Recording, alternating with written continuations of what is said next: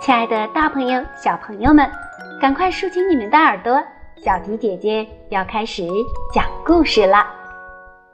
今天要为大家讲述的是绘本故事《安静的地方》。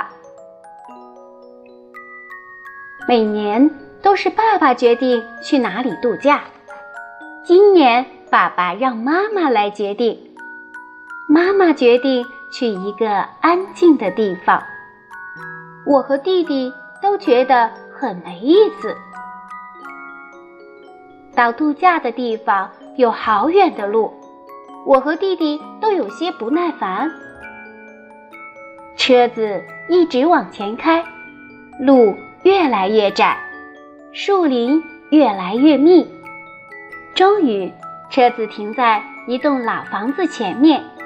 这个地方看起来还真不怎么样。妈妈打开门，房子里黑极了。爸爸问：“灯的开关在哪？”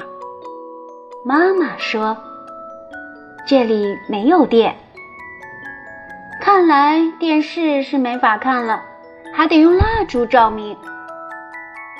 床上很冷，我们只能穿着衣服睡觉了。夜里下起雨来。咔嚓外面划过了一道闪电，窗户上还有一只巨大的蜘蛛，我们更害怕了。天亮了，可外面还在下雨。我们无聊地玩着游戏棋，爸爸建议我们玩捉迷藏。可是想到那些蜘蛛和蛇，我和弟弟都不想玩。走廊的尽头有一个小门。我问弟弟：“你说门那边有什么？”弟弟说：“也许是蛇，真后悔没把妈妈的面膜涂上。”我们得出去看看有什么东西，万一在我们睡着的时候出来咬我们怎么办？我说。我伸手一拉。门吱吱嘎嘎的慢慢开了，爸爸妈妈，我们忍不住大叫起来。一个美丽的湖泊展现在我们的眼前，我可以游泳和钓鱼了。看那个秋千和小木屋，这真是个野餐的好地方。大家一起高兴地叫了起来。